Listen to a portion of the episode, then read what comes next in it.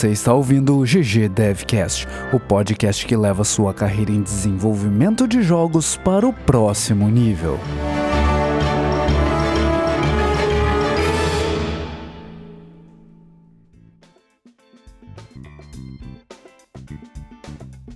Fala galera, 25 episódio do GG Devcast e hoje a gente tem convidados especiais aqui. A gente tá recebendo a galera do PodQuest, a gente tá com o Giliari e com o Seco aqui. Tudo de boas com vocês? Tudo tranquilo, e aí? Tranquilo aqui, velho. Obrigado do convite. Capaz, né, Tchê?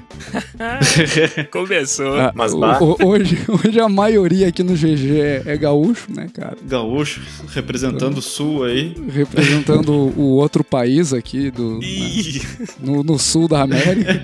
porra, brother, isso aí não tava a combinado não, mano. Ô, veio aqui tomar um leite quente aqui, velho.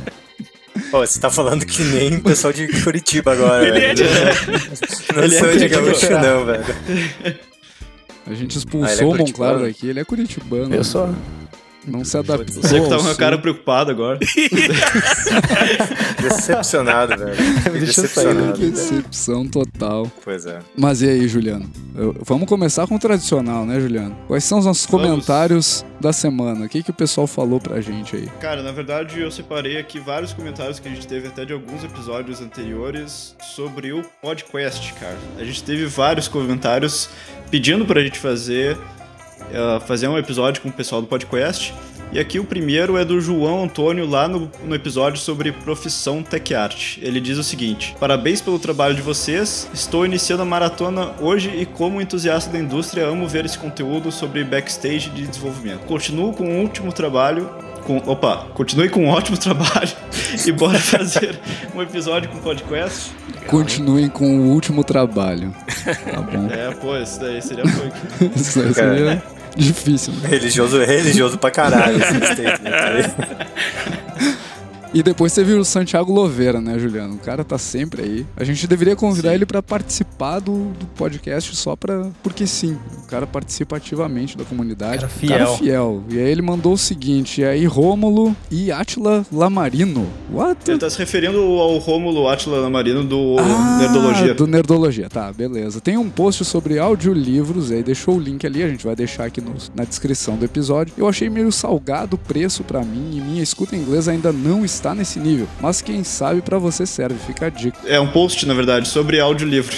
Ele fala que. É que, pra dar um pouco de contexto, é sobre aquela, aquele episódio de vida fora do game dev, e a gente fala muito em vários episódios sobre como é importante aprender inglês, né? Porque muito conteúdo tá em inglês, Sim. muita coisa publicada tá em inglês. E aí ele deixou um link aí, tá ainda sobre naquele contexto que a gente falou sobre como é importante ah, se ambientar com o inglês, né? Ouvir, de repente, audiolivro, foi a dica do balde em inglês, né? Pra se, pra se ambientar com a língua.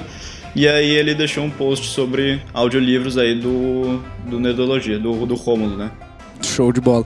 E esse ponto do audiolivro é, é bem interessante. Eu não escutava antes, eu comecei a escutar por causa do tempo que eu levo no trânsito pra chegar no trabalho. E eu tinha um pouco de preconceito no início, depois peguei uns, uns livros bem bons ali no Audible e acabei me viciando na coisa. Hoje eu escuto, vai, um livro por semana fácil. É um, é um negócio que eu recomendo bastante pra galera. É, bem conveniente, né? É bem conveniente, ajuda bastante a, a aproveitar o tempo inútil no trânsito. Esse é o, é o tempo que eu uso pra ouvir podcast, por exemplo.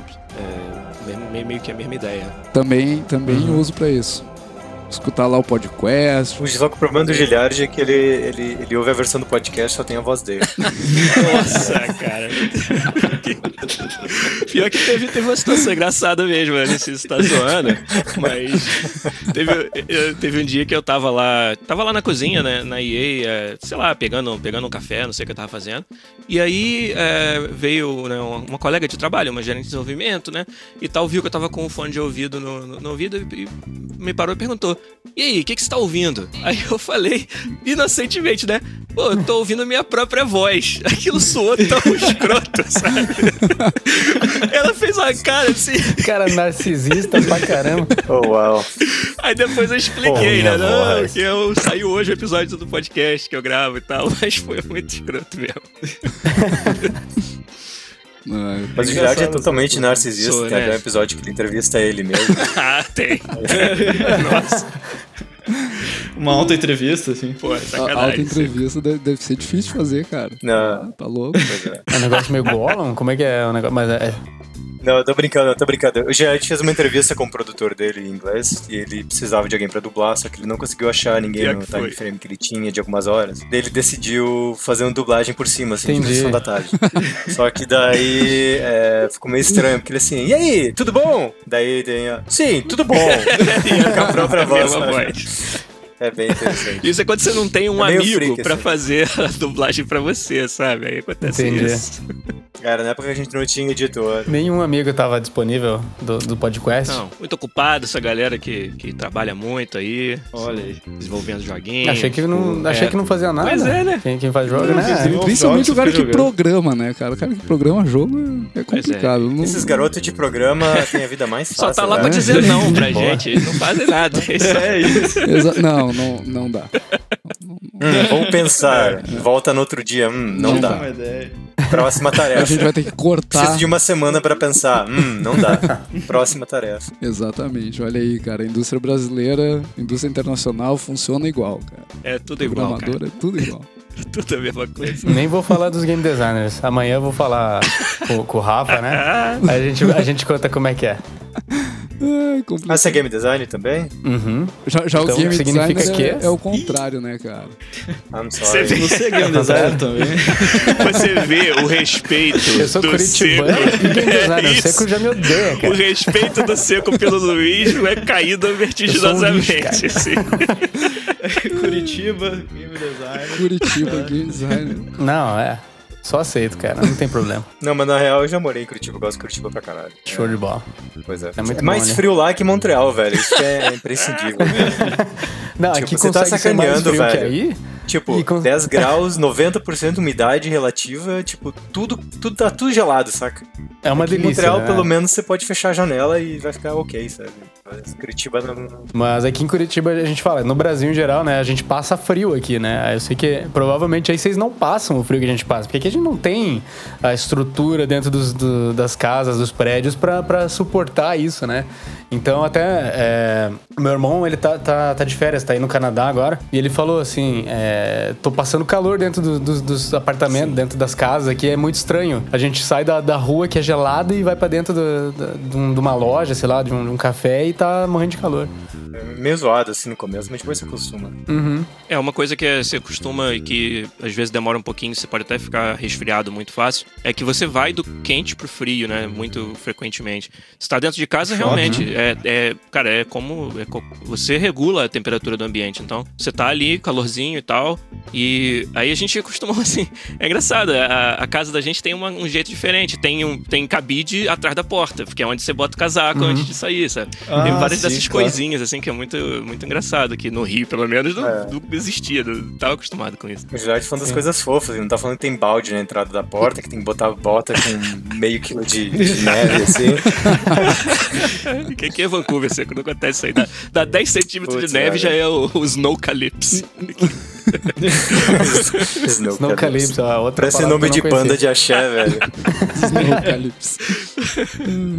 ô, É, ô, aqui em Porto. Alegre a gente sente frio e calor tudo no mesmo dia. Exato. É. come- Começa de manhã frio, calor de tarde, frio de noite. Fica frio. Pô, aquela geada. Bah. Cara, a minha esposa, eu, eu não conheço Porto Alegre, mas a minha esposa foi a Porto Alegre passar um fim de semana com, com um evento com as amigas uma vez, e era, era no verão. E ela levou casacos leves, coitada. Passou um calor sinistro. Aí a pessoa, ah, Porto Alegre, sul e tal. frio, Porra é, nenhuma, sim. era o é calor, filho mentira. da puta. Cara, pior. Cara, o calor de Porto Alegre, velho, é muito ruim, cara. É muito É ruim. É, Ele insuportável. abafado, assim. Entendi. Você Uhum. tá dizendo que o calor gaúcho é pior que o calor curitibano, é isso? É pior, mas ou seja, isso faz que vocês estejam no topo do ranking. Ó. de novo, de É novo. Eu, inclusive, eu tenho muita pergunta pra fazer e eu já tô pré-frustrado porque eu sei que eu vou acabar o episódio e vai ter alguma coisa que eu vou esquecer de perguntar. Ah, daí você manda e-mail, velho. Não, agora, olha, a gente, olha. agora- a gente tá apresentado, você pode Ou mandar então- e-mail. Meio de Mas eu comunicação tenho- eu tenho- alternativo, né? É. Ou então pode ser um gancho. observação. Pode ser um gancho pra, pra outra parada. Que outra oportunidade, Juliano, você vai ter de conversar com a gente, fazer essas outras perguntas, cara? Exatamente. Pra galera que não sabe, a gente tá gravando aqui um dia antes de fazer a mesma coisa, só que lá no podcast. A gente vai fazer Isso. o crossover completo mesmo, trazer a galera do GG no podcast. Eu acho que no dia que sair esse episódio, que você estiver ouvindo aí a versão editada bonitinha, você já pode ir lá no podcast.com.br ou no youtube.com.br podcastbr, vai encontrar o episódio que a gente fez com o pessoal do GG aqui. E aí, falando, né, o, no o sentido contrário. A nossa galera, igual você disse aí, Baldi, pede muito a presença de vocês. E um dos motivos é para falar mais a fundo sobre a indústria nacional, sobre o momento que ela tá passando. E ninguém melhor que vocês para ajudar a gente a fazer um episódio sobre isso. Então, o pessoal que tá ouvindo aí, já que gostou, que não é o que vai gostar do que a gente vai conversar aqui, pode já. Foi muito legal, foi muito o legal. mais legal é, é, é, né? Adorei participar do, do podcast. Foi muito bacana, pô, o episódio foi sensacional. É, né? Adorei, cara. Esse Inception é impressionante, cara. É impossível. A gente tá gravando um dia antes e vai lançar depois. É, é, é surreal isso. Minha cabeça vai, vai Vocês lançam na terça, né? A gente vai lançar na quinta daí. Beleza. o cara teve dois dias para escutar o episódio que ele não sabia que aconteceu ainda. É bom. Chega. Sabe o que é bom? Que amanhã a gente pode fazer um monte de piadas internas, deixar umas mensagens escondidas é. sobre o conteúdo desse aqui. É verdade. Piadas cronológicas sempre dão é. certo. Ô, ô Juliano, e, e eu vou começar, vou abrir os trabalhos, Juliano. Você tá, você tá aí Abre. De, de boca aberta. Cara, eu só tá queria falar hoje que. Sabe que dia que é hoje? Hoje é dia um especial, né? Porque a gente tá gravando aí com o pessoal do podcast, mas também é especial por outro motivo também. Qual é o motivo? Hoje é o Mario Day, cara, sabia? Olha, eu não sabia. Day? Eu não sabia, cara. Sim.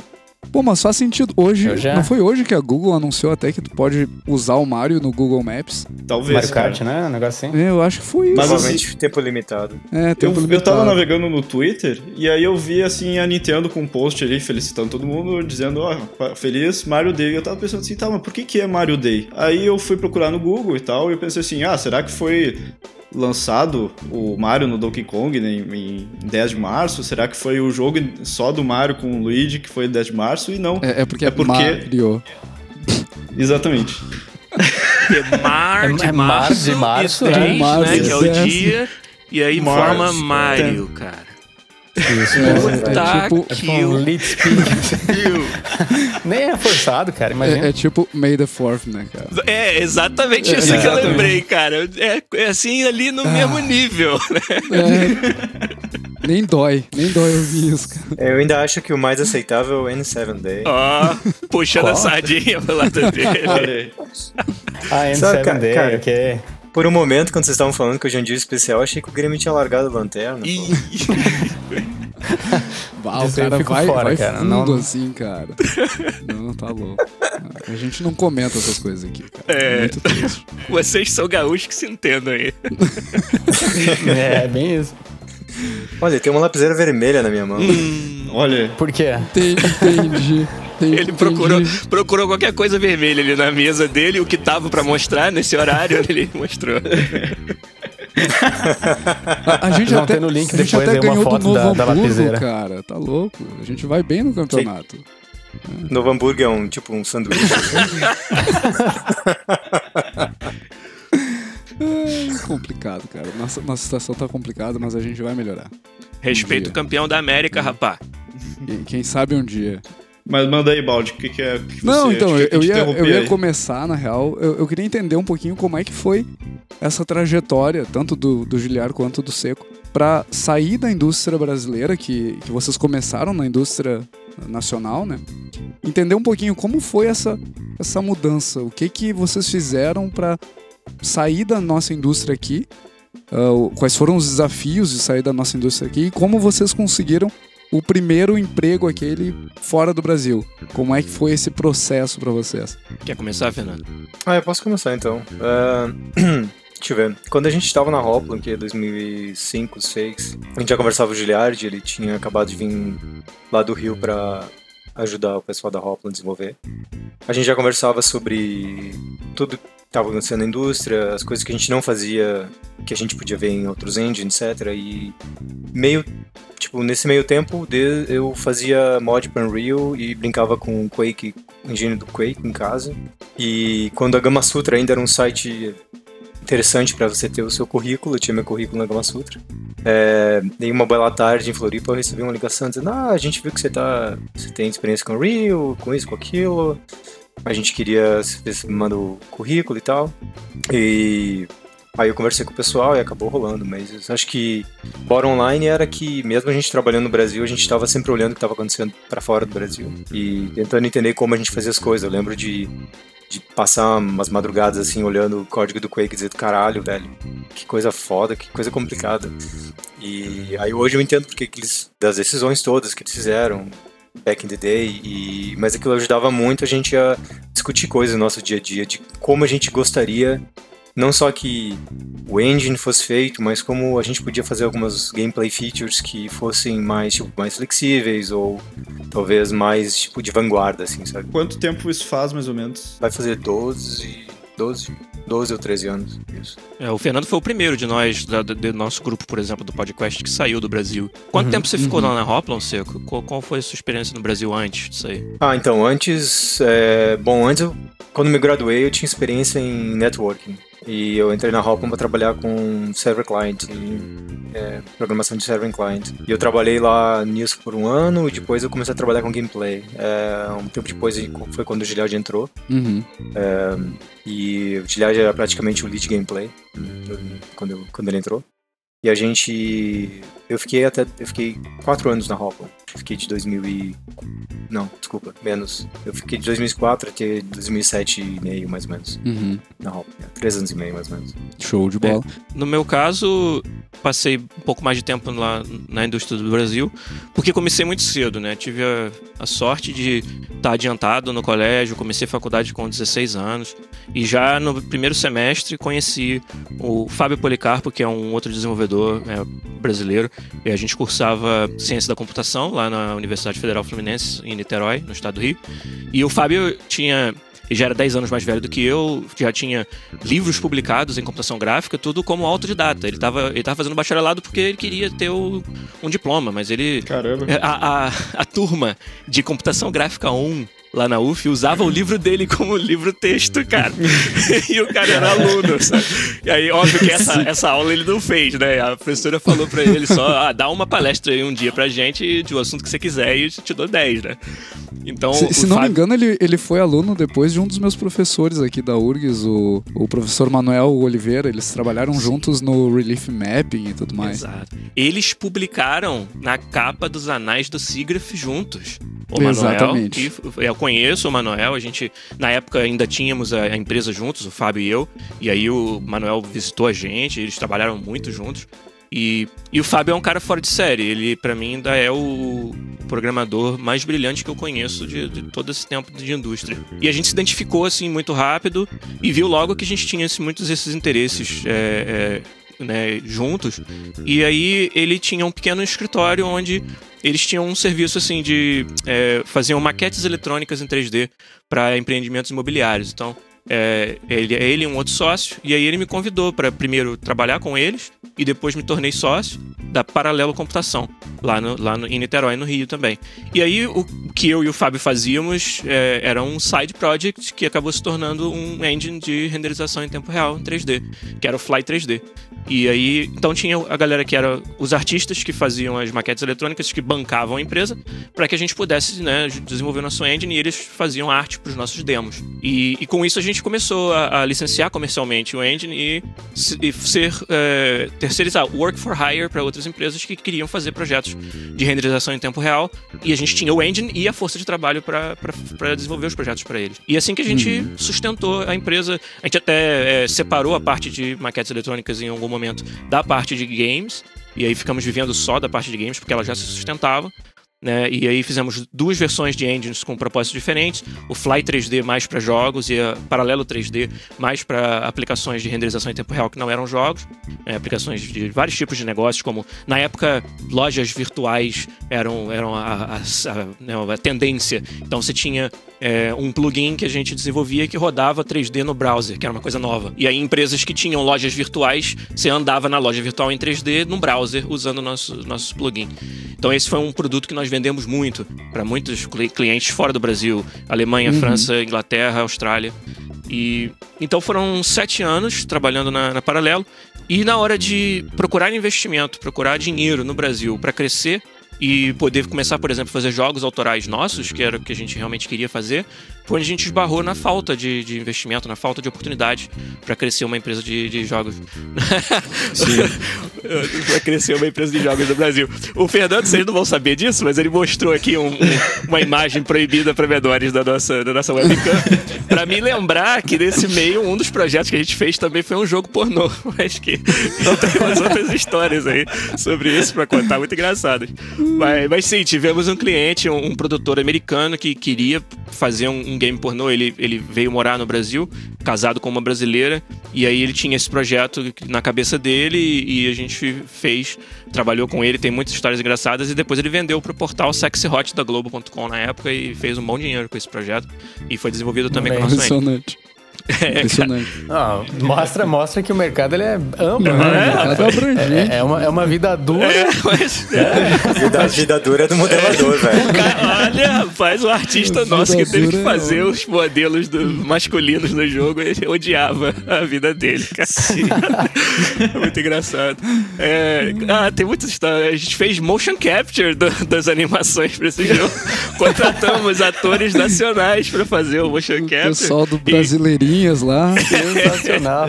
Tudo bem, que não tinha sensor nas partes íntimas. Essa parte era depois animada à mão pelos animadores. eu, não, eu não sei dizer o que, que é pior, cara. Mas se era ter um sensor ou fazer à mão. Pois é. Uma coisa que sempre passa despercebido quando o Giliard fala dessa história, que eu acho genial, é que se você pensar, talvez, oito anos atrás, falando de motion capture, sabe? Muito mais, Seco. Oito tipo, anos eu tava e, na EA e, já. Isso foi 2004, tipo, 2005, do, cara. 12 anos, então. É, 14, é, quase 15 cara, já. 15 tipo, anos. falar de motion capture e trabalhar com engine, tipo, é, é um feat bem impressionante, assim, sabe? Sim. Que, que eu acho que ele e o, e o Policarpo conseguiram fazer uma coisa muito genial, assim, sabe? É, a gente, a gente realmente sentia que estava precisando, é, até é um bom segmento para a história que eu estava contando, a gente sentiu que estava atingindo um teto da onde a gente podia chegar, principalmente sem investimento, né? E quando a gente uhum. não, não conseguia, a gente, cara, eu, eu fui estudar é, planejamento de negócios. Na época eu já estava fazendo mestrado na PUC do Rio e lá tinha, é, de graça, você podia fazer cursos para empreendedorismo. Então eu fui fazer, a gente escreveu plano de negócios para crescer a empresa. Fomos a Venture Forums, apresentamos na frente de um monte de gente que não sabia nem o que eram videogames. Estamos falando de 2004, 2005, né, no Brasil. E passar 15 minutos apresentando um projeto para o cara depois vir me perguntar como que eu ia fazer é, com relação a jogos, no caso de azar, serem proibidos no Brasil. Ou seja, o cara não entendeu nem sobre uhum, o que, era o meu negócio, sabe? Então, Sim. a gente ficou muito frustrado com isso. O Fábio tava assim, não tava com muita paciência também para ficar correndo atrás disso. E aí, porque, ainda mais no, no caso dele, já um autor, né, é, conhecido e tudo, ele tinha muito campo, né? Tinha muito, muito caminho para seguir. Aí a gente decidiu é, fazer um split na empresa em 2006 e ele foi para São Francisco, ele trabalhou no Star Trek Online, trabalhou no Brutal Legends, na, na Double Fine com o Tim Schafer, que é mais maluco do que ele parece ainda em, em público. O Fábio conta muitas histórias engraçadas de é, e-mails inapropriados que rolavam dentro da empresa. E, e, ele foi lead rendering engineer lá na, na, na, Double Fine. E depois, agora voltou pro Brasil. Hoje ele vive de desenvolver apps. É, é, com, com tecnologia 3D de renderização em tempo real no celular é, e meio que trabalha sozinho. Ele só e um, e um outro colega estão no, no, Rio de novo. E eu fui para Hoplon. Foi nessa época que a Hoplon foi um dos clientes da Paralelo Computação, licenciou o Paralelo 3D, um dos nossos engines, para a primeira versão do Taekwondo. Então eu conheci o pessoal, visitei a Hoplon, passei dois meses inteiros trabalhando ainda pela Paralelo dentro da Hoplon né? Uhum. Dando suporte lá ao uso do engine. Foi onde conheci o Fernando. E, e aí depois, quando eh, a Paralelo acabou, a Hoplon me contratou. E aí foram mais dois anos e pouco na, na Hoplon, 2006 a 2008 até que, de novo, estava sentindo né, que estava chegando, batendo nesse teto de onde podia crescer naquela altura na indústria brasileira. A Hoplon era a maior do Brasil. E, e aí comecei a tentar a sorte fora, comecei a mandar currículos para fora. Foram alguns meses aí mandando para tudo quanto era vaga, em tudo quanto era lugar do mundo. E tive a sorte de que a EA aqui em Vancouver, o time FIFA, que é outra paixão minha né, dos videogames é o futebol, eles me acharam aí e me trouxeram para cá. Show de bola. Tanto que, eu já mandei e-mail pro Giliar de manhãzinha, era... Aqui era 9 horas da manhã, acho que era 4 e, 4 e 40 você falou, né, Giliar? Tava assistindo o jogo de futebol já às 4h40 da manhã, Verdade, cara. né? Isso é paixão verdadeira mesmo, A cara. vida de um fã de futebol na costa do Pacífico, cara. O futebol da Europa passa de madrugada aqui. Eu acordo pra ver. Quando o jogo é importante, eu acordo mesmo. Sim. É, é legal ver, ver que tem umas semelhanças ali na, na indústria, né? Parece que todo mundo que trabalhou na indústria brasileira começou fazendo maquete eletrônica, visualização Sim, arquitetura, cara, eu ia comentar isso. Aqui eles foi a mesma coisa, muito bizarro. Sério? Sim, foi a mesma coisa Sim, lá. sim, sim. Exatamente. Caraca. Porque eu acho que no final das contas você precisa de ter esse side business pra manter a empresa. Eu, eu- algumas outras histórias bem frequentes que eu- conheço também são de adver games, né? Uma outra, Exato. uma Exato. outra forma de você se Eu bancar, falar isso né? também. É, aqui eles começou com, com maquete e, e depois a gente tinha um sócio que, que conhecia o mercado de publicidade, conhecia muita gente em agência, e aí a gente foi para os Adver Games. Isso Ah, sustentou, isso deu, deu força financeira para a empresa crescer. Né? Uhum. O mercado publicitário do Brasil sempre foi extremamente forte, né? A Monster Juice aqui de Curitiba também, que não existe mais, mas eu fiz parte dela, também começou fazendo Adver Games. A gente conseguia fazer alguma coisinha on the side ali, nos nossos 10%, começar a fazer um projeto próprio. É, e assim a gente conseguiu lançar lá o Monster Cube, que foi acho que o primeiro e único jogo autoral que a gente conseguiu fazer no tempo pequeno de vida que a Monster teve.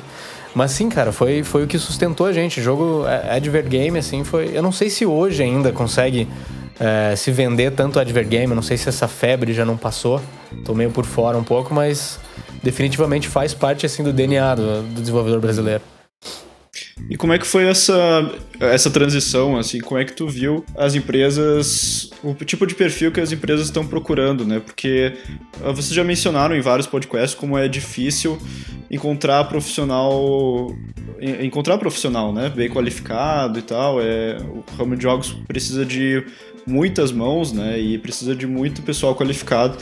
E e como é que é o perfil do profissional, assim, lá fora? Tu en- en- enxerga mais geral, assim, se é um perfil mais extremamente aprofundado, extremamente especializado, ou se lá fora o pessoal. A gente vê muito comentário também de valorizarem muito o perfil brasileiro porque tem uma gama de conhecimento horizontal muito grande também, sabe? Como é que tu enxerga, assim, esse, esse perfil?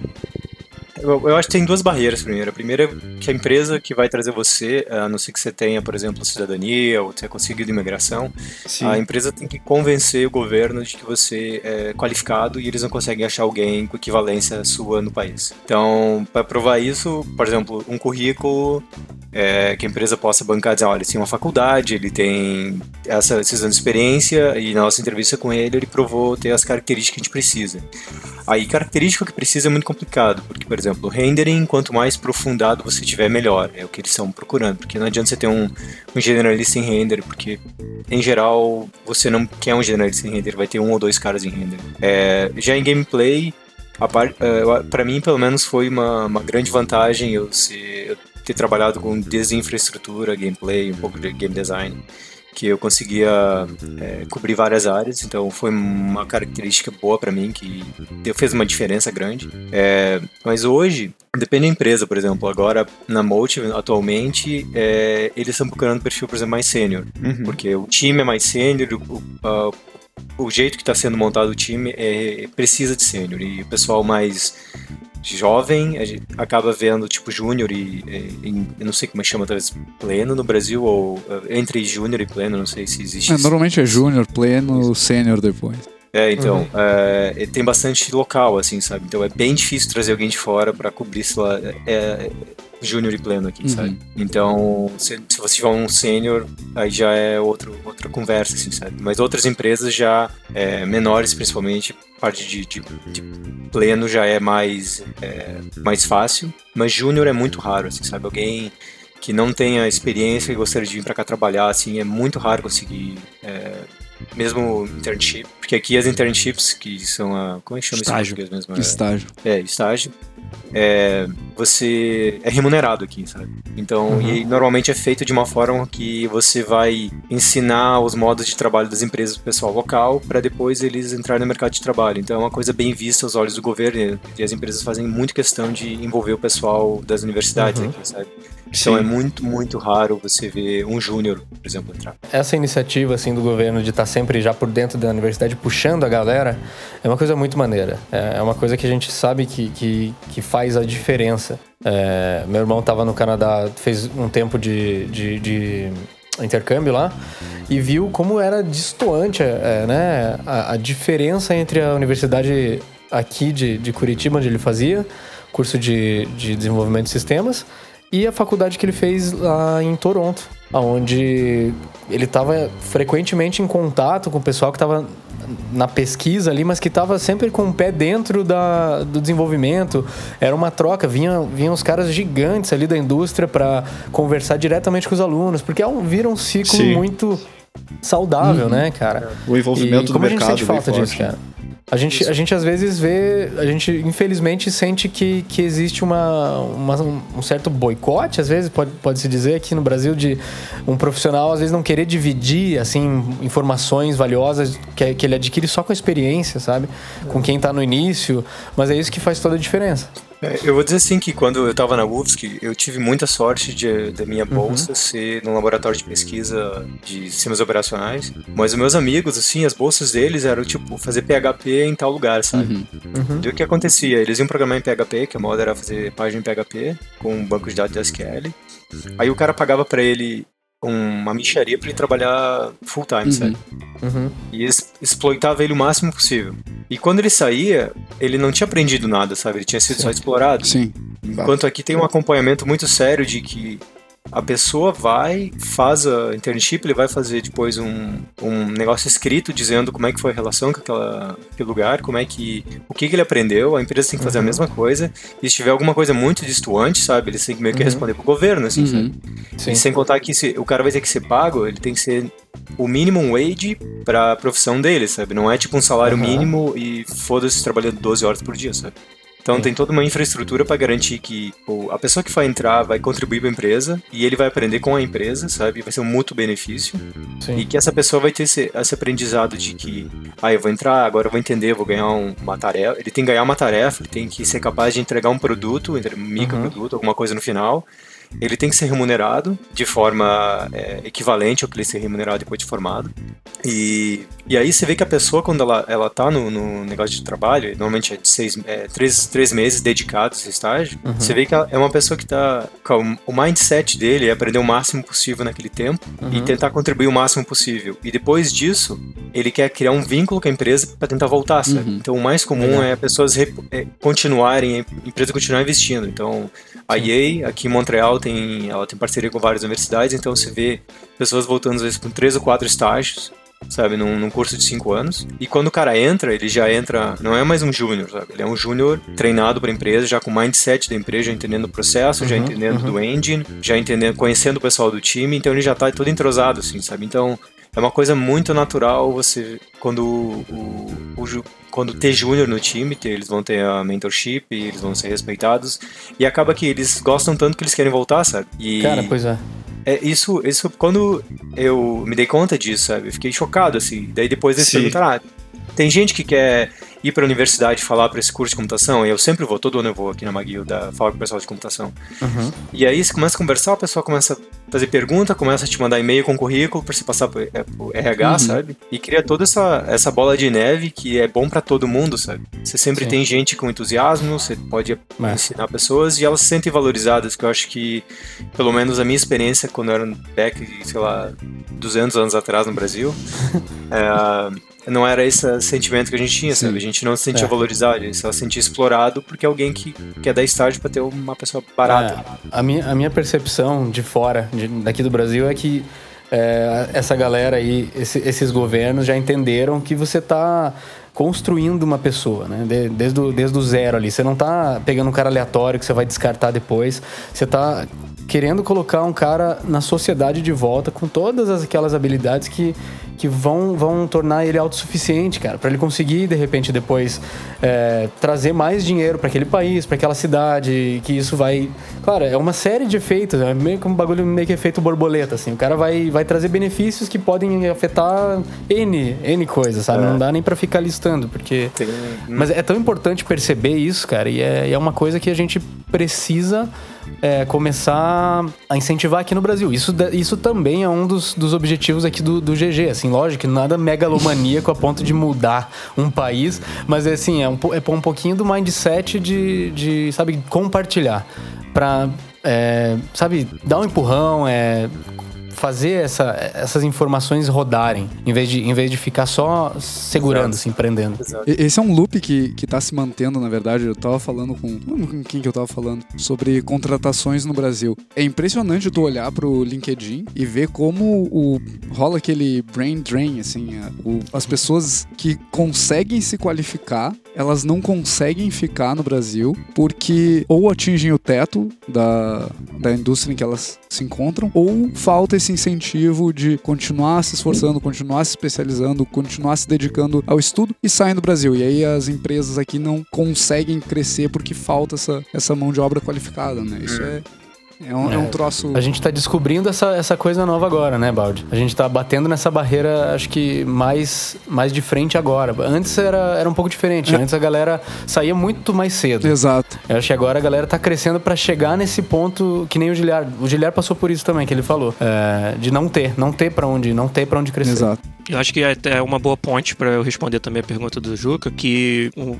o que o Seco falou acaba sendo uma opção se você tem condições de estudar fora. Então aqui na EA, por exemplo, a gente contrata, é, tem, tem o mesmo esquema de estágio que ele falou de Montreal, acontece em Vancouver também, e tem alguns brasileiros, inclusive, que entraram aqui no time da EA Vancouver, que vieram de, de escolas de Vancouver, mas eles tiveram a condição de imigrar para o país como estudante, fazer um curso uhum. e usar o, o estágio que ele tem naquele curso para é, cavar a vaga dele dentro da EA, né? Então isso eu tenho três ou quatro colegas aqui que fizeram esse, esse caminho. Mas aí quando o Luiz falou sobre você desenvolver sua carreira no Brasil, esse é para mim é o outro grande caminho. É como o Seco disse, você vai precisar ter um currículo que você possa demonstrar na hora de procurar essa vaga. E você vai construir isso como? É na, na indústria local no Brasil. É procurando né, os polos que você tem no Brasil hoje, procurando é, as iniciativas que existem. É, vocês falam muito aqui é, de tanto de quando vocês indicam um, um, game, é sempre um game brasileiro. Vocês contam a, a, uhum. da experiência de vocês no GG na, na, indústria brasileira, falam de um, de um case muito interessante que é o case da Kid, na maior parte do tempo vocês estão falando disso. E isso para mim é inestimável o incentivo que isso tá dando pra galera que tá começando, sabe? Sabe? É, é, é, um caminho difícil pra caramba. É, é realmente é, sabe, é um, uma, uma indústria onde ainda tá muito complicado você cavar o seu espaço, mas é, é dessa forma que ela vai, que vai acontecer. É, é, isso que eu acho também. Você e investir muito, cara, no seu, no seu currículo também, fora, né, da, do, do que você tem oportunidade de fazer. Eu falo muito isso lá no podcast. Existe aquilo que você vai ter oportunidade de fazer pelo fato de você trabalhar num estúdio X no Brasil, mas tem toda a oportunidade de você pesquisar outras coisas fora no seu tempo livre que você tem que aproveitar também. O Fernando foi fazer mod de Unreal no tempo vago dele, seja por qual é, motivação for, sabe? Ou ele gostava de shooters, ou ele estava frustrado com o que ele não conseguia fazer na empresa que ele estava, seja lá qual for a motivação, que levou a construir essa, esse portfólio paralelo e isso fez a diferença depois, né? É, o meu caso, eu acabei não contando mais o detalhe assim, mas quando eu fui procurar vaga fora do Brasil, eu já estava trabalhando. Quando eu trabalhei na Hopla, eu era produtor, né? Eu não, não entrei como programador. Na verdade, eu fui contratado como programador e fiquei duas semanas, porque eles precisavam de game designer e depois de produtor, e eu duas semanas já, já, já mudei. De, porque eu fazia isso na paralelo, né? Eu era o meio que faz tudo do, dos projetos que a gente tinha, porque o Fábio era o nosso senior software engineer. E, mas aí quando eu fui para sair do Brasil, eu comecei procurando vaga de produtor ou game designer e a experiência que eu tinha não, não, não era relevante, não era o suficiente para alguém me trazer. E aí o fato de eu ter o background de software engineer foi o que me salvou nessa hora. Foi e, e eu, e eu ter projetos paralelos. Ah, perfeito. É, mesmo enquanto produtor na Hopla, eu tinha projetos paralelos de programação que eu me dedicava. E, e, nunca deixei, por exemplo, de mexer com nossos engines lá da Paralelo Computação, sabe? E, e botar uma feature nova ou outra, meio que acompanhar o, o, o avanço da indústria de, de, renderização, computação gráfica, né? Junto com o Fábio, sempre em contato com ele e tal. E, e isso fez toda a diferença. Na hora de eu vir para cá, eu entrei como software engineer. Voltei meio. Volt, né? Voltar, mas é, mudei de volta para essa carreira de software engineer engineer e foram aí três anos e pouco como programador na EA até conseguir novamente traçar o caminho para me tornar hoje um game designer e produtor, que já é desde 2011 que eu tô fazendo. Show de bola. Maneiro. O Seco, o Seco mencionou sobre, digamos assim, as etapas, né? De é, júnior, pleno, sênior. Como é que vocês categorizam aí fora? Como que você identifica o cara? Ah, você tem tanto de experiência, você é pleno. Como é que funciona? Um, acho que tem bastante de, variada empresa. Tá? Uhum. Uh, eu acho que a EA tem um tem a que chama Career Matrix, que basicamente eles passaram muitos anos tentando definir, tá, é, porque você, todo mundo gosta de ser promovido, todo mundo gosta de responsabilidade, sabe? Então eles que, Uhum. quiseram criar meio que um- uma tabela, dizer assim, ah, você, você tá encaixando aqui por causa dessas características XYZ, se você quiser ir para esse lado, você precisa ter essas outras características. Então, por exemplo, quando eu entrei, eu entrei com, como S2, acho que o Gilad teve foi a mesma Software coisa. Engineer 2. E aí, isso, daí dizia assim, ah, pra ser Software Engineer 2, você tem que saber programar, você tem que entender como ganhar uma tarefa, quebrar ela e programar, interagir com outras pessoas. E aí pra ser, no caso, S3, que seria o sênior, o próximo passo, ah, você agora tem que ser capaz de criar sistemas por você mesmo, integrar com outros sistemas, ser responsável por é, fe- features muito grandes do, do jogo, por exemplo, todo sistema de combate, todo sistema de save game, por exemplo. É, e daí tem os outros passos, que daí vem depois o SSE1, 2, 3, né? Que são, o 3 é o topo máximo da EA, que pouquíssima gente tem. E, e a peneira vai baixando, assim, sabe? A grande maioria tá no SE2, aí uma certa quantidade tá no SE3, daí SSE1, que seria o Senior Software Engineer, daí 2 e 3. E a mesma coisa vai para as áreas de arte, assim, sabe? Só que como computação, eu acho que é muito mais claro tu entender, é, muito mais fácil você saber se alguém é capaz de resolver um problema ou se ele tem experiência, baseado na entrevista, nas coisas que ele já fez no passado. Então, é, eles, essa peneira, essa classificação acaba sendo uma coisa assim, quase que mecânica, se você pensar. Mas aí sempre tem os shades of grey, né? Aquele cara faz isso e aquilo, Sim, então, sim. sabe? Dá pra ver que ele, se ele continuar fazendo isso, então ele tá apto pra promoção. Já na parte de, de design, já é, já é mais, mais, mais claro, seria o júnior, entre aspas, pleno e, e senior. Em geral, o que eles dizem que é senior é alguém que, por exemplo, fez um, lançou dois, dois ATs AAA, já é um senior, sabe? Porque, porque 10 anos de experiência em AAA já fazendo design. É... E design é uma coisa muito abstrata, é muito difícil dizer assim, ah, quanto você entende de design? Sim. Ah, você Acho entende é das 5 maiores e meio de né? design. Aham. É. Aí a mesma coisa a parte de, de arte. A animação é um pouco mais é interessante, eu acho, porque animador você consegue ver o cara que é bom animador, mas Você você, consegue ver demonstra o cara. muito mais fisicamente, quase, né? Exato, é. Mas aí tem o cara que consegue olhar para aquilo e dizer assim, peraí, não é só sobre a animação desse cara, é sobre a animação do jogo inteiro, como é que a gente vai organizar todos os rigs, funcionar com todos os humanoides, todos os NPCs, sabe? Budget, daí você consegue ver que o cara consegue entender sobre prazo, custo, sabe? Implantação, e aí você consegue ver que, ah, ele já, já, já não é um grunt, já não é um cara só que faz, sabe? Já é um cara, um cara que pensa, já tenta integrar tudo, então ele já tá mais pra um sênior, assim, sabe? E aí, pra você ser lead, é uma coisa que a gente sempre conversa, que no Brasil parece que se você não é lead, você não é nada, né? É, você sempre tem, tem que ser, de alguma forma, um, um- um líder pra mostrar, pra, tipo, ter o respeito necessário. Aham. Enquanto aqui, um líder é um cara que ele... O papel dele é remover as pedras do caminho, assim, sabe? Uhum. Ele é o cara que ele entende tecnicamente da área e ele tem uma skill muito boa em conversar com não só com o time dele, mas com todos os times de dependências. Uhum. E, e ele é o cara que vai sentar contigo e tentar entender a tua feature e ele vai te desafiar para ver se você realmente sabe o que está falando. Uhum. Se você realmente Sim. pensou a fundo, se você tem um plano para isso, sabe? E se ele achar que, por exemplo, ah, eu acho que você tem que passar mais tempo pensando nisso. Eu gostaria de ver um documento para formalizar isso, sabe? Ou, E daí ele consegue falar com os outros times assim, pô, esse time precisa de tal feature. A gente está desenvolvendo tal feature, então para a próxima milestone a gente tem que fazer tal coisa para desbloquear esses todos os times. Então ele é um cara mais na parte de planejamento e organização, Uhum. sabe? Sim. Ele não é necessariamente a pessoa que mais entende ah, de programação. É, é um cara que consegue Então, fazer uma é- ponte entre o- os times técnicos e o negócio, provavelmente. É. É, Mas eu exato. acho que o mais importante de salientar aí é que, diferentemente do que pelo menos o Seco e eu vimos no Brasil até onde a gente chegou, é, aqui você tem caminho de, de crescimento em ambos esses casos. No caso do cara que quer ser líder e no caso do cara que quer ser especialista na, no craft dele. Uhum. Sabe, nem todo mundo precisa se tornar um líder para crescer crescer na carreira. Esse é o ponto, né? E isso uhum. foi algo que eu só encontrei quando cheguei aqui e que fez todo sentido. E foi a, a solução do conundro que a gente encontrava no Brasil de, pô, o meu melhor programador, para ele poder crescer e ser reconhecido, vou ter que torná-lo um líder de time que agora vai fazer com que ele programe menos e faça mais tempo fazendo em reuniões. Perfeito. E, isso e aqui é, eles resolveram é das, isso dessa maneira. É uma das dificuldades que a gente tem, inclusive hoje, na, dentro da nossa própria empresa de, de uhum. contratação, porque a gente está buscando pessoas capazes de fazerem as duas coisas, pessoas que são especializadas uhum. e pessoas que conseguem fazer essa ponte, conseguem liderar um time, gerenciar um time. Uhum. E essa característica que vocês estão falando segue acontecendo. O cara que é um, um programador muito bom, ele é promovido numa, numa empresa maior, uma HP da vida, por exemplo, ele vai ser promovido para lead e ele vai acabar saindo da empresa porque ele não quer ser lead, ele quer ser um cara especialista. E isso se mantém. Isso é uma, uhum. é uma das culturas que Sim. a gente tem que buscar mudar no, no Brasil, né? Às vezes ele para de fazer o que ele gosta até, né? De ficar executando ali por muito tempo. Sim, eu, eu tenho amigos que, que desistiram da, da vida corporativa, voltaram para o ambiente acadêmico porque eles queriam ser especialistas e eles não conseguiam isso na, nas empresas. Né? É. Eu acho que uma coisa seria bem interessante ter, na verdade, é, um, é sempre ter um, um canal de dialogar com as pessoas para saber o que, que elas querem, sabe? A gente acha que uhum. tem muita coisa que a gente take for granted, que é natural você transformar a pessoa que tem mais experiência, mais qualificada no líder, que todo mundo vai seguir o exemplo dele. E talvez por ele saber mais, ele vai ajudar mais o time. Mas na verdade, você não sabe o que, que o cara quer da vida. Você, às vezes, se você tem um cara, por exemplo, alguém que tecnicamente ele não é tão bom assim, mas ele é uma pessoa que sabe lidar muito bem com pessoas, sabe? Ele entende bem dos problemas, mas talvez ele não é o melhor que resolva. Talvez se você investir um pouco mais nesse cara, sabe? Uhum.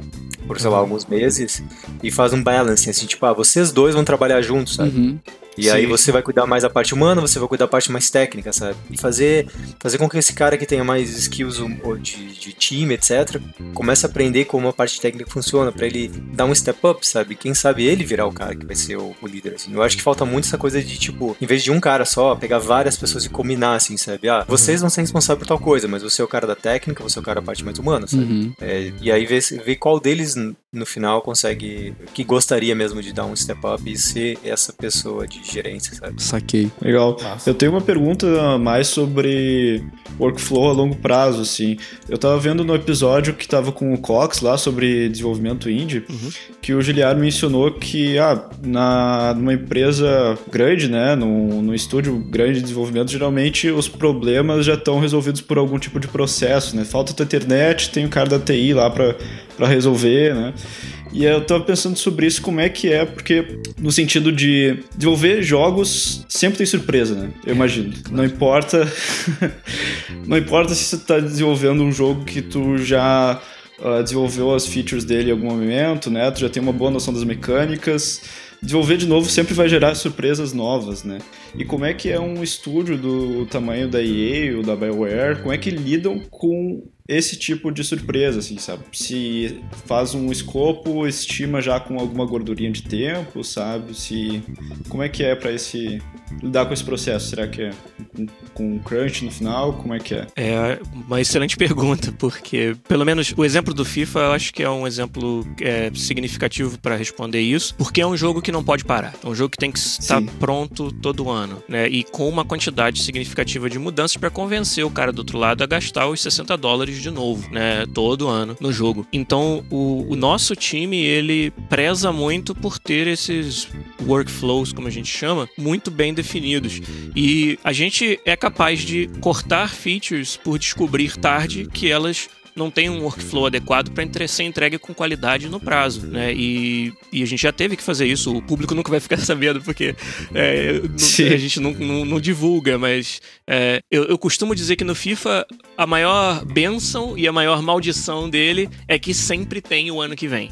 É uma benção porque justamente você você, você pode se dar ao luxo de, de fazer um defer de uma, de uma feature, de resolver um problema para o ano seguinte, mas é também uma maldição porque acaba fazendo com que talvez você, em alguns casos, você não invista o necessário para dar aquele gás final para colocar aquela, aquela mudança no jogo. Eu acho que essa segunda coisa que eu falei, ela acontece muito raramente, porque ainda assim a gente tem muito essa necessidade no nosso business de estar tá inovando, de estar tá trazendo coisa nova, porque já é um jogo percebido como algo que não muda, né?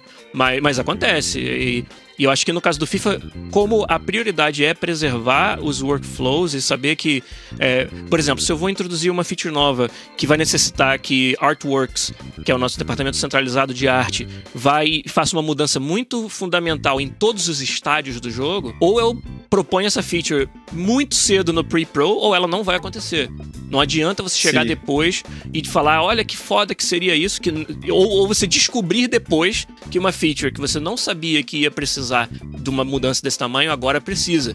Isso aí é a receita para você cortar essa feature e, talvez fazer um defer pro ano seguinte. Por, por causa de não.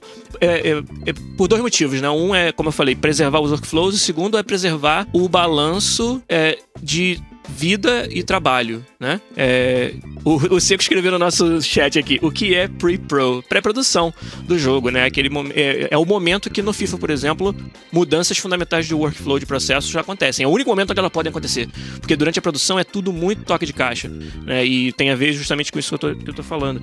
E então, é, como eu falei, dois, dois motivos pelos quais a gente é muito protecionista disso. Um são porque um jogo do tamanho do FIFA, com o tamanho de pessoas, uma quantidade de pessoas trabalhando nele, precisa dos processos bem definidos, senão não funciona. Se eu tiver que. Se eu não puder confiar que eu vou apertar um botão e um, sabe, a exportação de todos os meus assets vai funcionar sem problemas, é, Sim, eu não sim. faço nada. Mas também a questão do work-life balance, né? Do balanço entre a vida e o trabalho. Historicamente, a EA tinha uma fama de explorar os seus funcionários, de fazer muito crunch time, que é quando você faz horas extra atrás de hora extra para terminar um projeto. Todo mundo que trabalha no Industry Games conhece isso. E, e a gente vem tentando eliminar ou tentando fazer só quando é muito necessário o crunch time. E um- uma das medidas é essa: é você ser muito agressivo no seu escopo. Em, em cortar escopo, em priorizar escopo e não deixar que sabe que a vontade de um produtor de ter uma feature significa que um time inteiro vai sofrer durante meses. Então, a gente meio que. O nosso approach nesse sentido, Juliano, para responder essa pergunta, é bem conservador no caso do FIFA, porque ele precisa ser assim pra gente poder lançar um jogo todo ano. Maneirão. Legal. Eu tenho um contraste bem grande em relação a isso, é, do que aconteceu, por exemplo, na Bioware, é, tanto no Dragon Age quanto no Mass Effect. Que o Dragon Age era transformar um jogo de um engine por um novo engine, que era um novo engine do, Battle, do, do Battlefield, que é o Frostbite. Então tinha toda a parte de tech que tinha que ser resolvida, ou seja, todas as ferramentas de cinematografia, todas as as ferramentas de quest, toda a parte online. Todos esses sistemas tinham que ser construídos e tinha que ser construído um jogo junto. Então aconteceu que no começo a gente teve que investir muito, muito, muito em tech. E a única, uma das poucas maneiras assim de, tem, tem várias maneiras, mas uma das bem conhecidas de gerenciar tempo, chama Man Month, que é quantos se, conversa com o pessoal mais sênior, quanto tempo levaria você fazer essa tarefa? Ele dizia, ah, me levaria uma semana. Então as tarefas acabam sendo, você começa a dar uma, mais ou menos uma estimativa baseada no pessoal sênior. E acabou que não deu muito certo isso, porque é, muitas, muitas coisas mostraram-se muito mais difíceis de resolver do que o pessoal assumia no começo. Uhum. Não só pela complexidade de criar alguma coisa do zero num engine novo, mas ao mesmo tempo de requerimento para fazer um RPG, por exemplo. Ah, sistema de conversa. Ah, é só um cara falando, é, mas aí tem o cara falando, tem a câmera que aponta para quem tá falando, tem a localização do texto que tá falando, tem que ter o editor que muda o texto com correção ortográfica, tem várias camadas que são Sim. necessárias ali naquele momento, sabe? Ah, que animação que você vai tocar quando aquele cara tá falando, sabe? Que som vai tocar? Vai ter música no fundo, sabe? Como é que vai ser a luz ambiente? O que, que vai acontecer, sabe? Quem são os outros NPCs que vão interagir? Então vira um negócio exponencial que é muito difícil você dizer assim, ah, vai levar uma semana pra fazer, vai levar 10 dias pra Uhum. fazer. Então, no, no Dragon Age acabou que a gente acabou fazendo bastante crunch porque é, muitas coisas foram mal estimadas, assim, sabe? E foi uma coisa conhecida dentro do estúdio, que então no Mass Effect já foi uma coisa diferente. É, você vai ter. é, quanto tempo você acha que vai levar essa tarefa? Então você começa a fazer a tarefa, se você acha que leva mais tempo, você vai atualizar essas estimativas e explicar por quê. E no final, do, e no final de cada sprint era, bom, essa tarefa levou mais tempo do que necessário, então a gente vai ter que cortar alguma coisa da entrega para conseguir entregar o Sim. jogo na época certa. Então o que aconteceu foi que no Dragon Age a gente fez muito crunch para entregar o jogo. E no Mass Effect, cara, eu quase não fiz crunch algum. Porque a gente planejou assim super bem, sabe? Tipo, de, eu, eu, eu trabalhei um final de semana no Mass Effect, sabe? Em cinco anos. Então Caramba. foi assim. Foi, foi mu- muito leve, assim, sabe? Porque foi tudo muito, muito, muito planejado. Tipo, ah, essa tarefa que ia levar uma semana, na verdade, levou duas. Então, alguma coisa vai ter que leva uma semana vai ter que ser cortada. Designer escolha que vai ser cortado, sabe? Sim. Então acabou que. Acabou que assim, não dá pra fazer tudo, sabe? E é, é conhecido. Se você tentar fazer tudo, você não vai conseguir fazer nada. Então é melhor você escolher as brigas e depois que você vencer essas lutas, pegar mais coisa pra fazer. Então a nossa ideia era play safe. E na medida que você vai entregando as coisas, à medida que algumas tarefas terminam mais rápido que outras, você vai trazendo mais, mais tarefa dentro do jogo, sabe? Uhum. Então acabou que foi assim super bem planejado, assim, depois de toda a experiência que a gente teve, reaprender como a gente planeja, sabe? Isso foi genial, assim, de ver esses, essas duas façadas, assim, porque do jeito que a gente trabalhou no Dragon Age foi do jeito que a gente trabalhava no Brasil, sabe? É um modo reacionário, assim, tem, tem Sim, que resolver sim, esse problema, assim, sabe? Precisa de mais qualidade, precisa de mais gente, precisa não sei o que, não sei o que. Enquanto no, que no Mass Effect foi, assim, tipo, ah, a gente não quer que aconteça aquilo, sabe? O que, que a gente faz para não acontecer aquilo? E, mas aí teve um preço a ser pago, que algumas áreas, por exemplo, ficaram short, assim, sabe? É, pra minha sorte, por exemplo, gameplay não teve short, porque a gente planejou, a gente executou Uhum. bem, sabe? Mas outras áreas acabaram fazendo short porque, infelizmente, o jogo é gigantesco e não tem como você é, atingir a qualidade necessária em várias, em, todo aspecto sem cortar escopo. Então, algumas pessoas decidiram empurrar mais escopo e comprometer um pouco a qualidade. E foi isso que aconteceu, sabe? Então, é, são escolhas muito difíceis, assim, mas que, como o Gilberto falou, assim, a coisa mais massa de tudo é ver que a EA fa- quer fazer de tudo pra ter quality of life, você ter uma life work balance. Mas o- vem do time também, sabe? Se tem alguém no teu time que quer trabalhar 20 horas por, por dia, você não vai ter como impedir esse cara de trabalhar 20 horas por dia, sabe? Sim. O pessoal vai falar com ele e vai dizer assim, ó, velho, tipo, você tá bem? Tô. Olha, você tá trabalhando demais. sabe? Dele, ah, eu sei, mas eu gosto. Tipo, beleza. Enquanto você não estiver fazendo merda, enquanto você não tiver. Mais botando Sabe? bug do que tirando. É a receita, Ah, eu- a receita pra botar bug, Eu né? vi A gente jogo tem também. o, o commit and destroy aqui, o cara comita e vai pro final do Realmente destrói. Boa. Vou ter que usar essa Boa, aqui, boa. Luiz. É, é o commit and forget, né, Boa. cara? Nossa senhora. O cara comita e some. É, aqui, ó. Eu já tive Pô, que que, massa, buscar programador no campo de futebol da EA pra vir consertar o commit fudido que ele fez antes do jogo. Programador é complicado. Sensacional. O legal é ver que vocês dois trouxeram um cenário onde é o corte de escopo, né? Uhum. Porque ou aumenta tempo ou, ou, Ou cor- corta. ou corta o escopo, né? Não tem muito jeito, né? É, e uma coisa que você falou que é importantíssima, assim, tem gente que acha que botar mais gente pra resolver o problema resolve mais rápido. Sim. E, cara, esse provado um atrás do outro sempre vai ser pior. é a sabe? máxima aquela que nove caras não fazem nove bebês em um mês. É. Tem problemas que Exato. mais pessoas ajudam a resolver, mas tem problemas que tem que uma pessoa resolver e acabou, sabe? Se se aquela pessoa falar que leva 10, você tem que acreditar que leva 10, sabe? Eu acho que. Eu conheço, conheço um cara que no, no passado Ih. até falou. Falou assim pra alguém assim, alguém falou pra ele, ó, isso vai levar duas semanas. Ele, puta, mas duas semanas? Não leva 10 dias, não? Não, leva duas semanas. Mas duas semanas mesmo? Porque se durasse 10 dias, a gente poderia fazer essas duas tarefas. É, é engraçado que quando a gente tá sob pressão, assim, acaba que a gente tenta mentir pra gente mesmo que se a gente é, consegue resolver as coisas num tempo menor, assim, sabe? Essa história que você Sim, tá contando foi legal. Eu aprendi uma lição esse dia. No final, ele falou pra mim assim: Olha, eu posso te dizer o que você quer ouvir ou a verdade. Você escolhe um dos dois. Olha aí. Eu aprendi a lição esse dia, cara. Porque é, é, é bem interessante, assim, porque quando a gente tá sob pressão, sempre tem essa coisa, assim, sabe? Eu já tive produtor, sim. assim, gente experiente de, de reagir dessa forma, sabe? Pô, você, lev- você falou que, le- que levaria X pra fazer, mas você levou, sei lá, X mais 5. Por que isso, sabe? Porque é Porque isso, desenvolvimento de jogos é isso, filho. Você tem, você tem que confiar em mim, sabe? Ei, Se não tô te pagando- enrolando, né? Não tô É, te não. bullshitando É. aqui. E, e Exato, esse, cara, isso é um esse ponto acabou de tocar em outro ponto fundamental que a gente sentiu muita diferença. Seco está fazendo assim com a cabeça, né? nodding, porque ele sabe do que eu vou falar.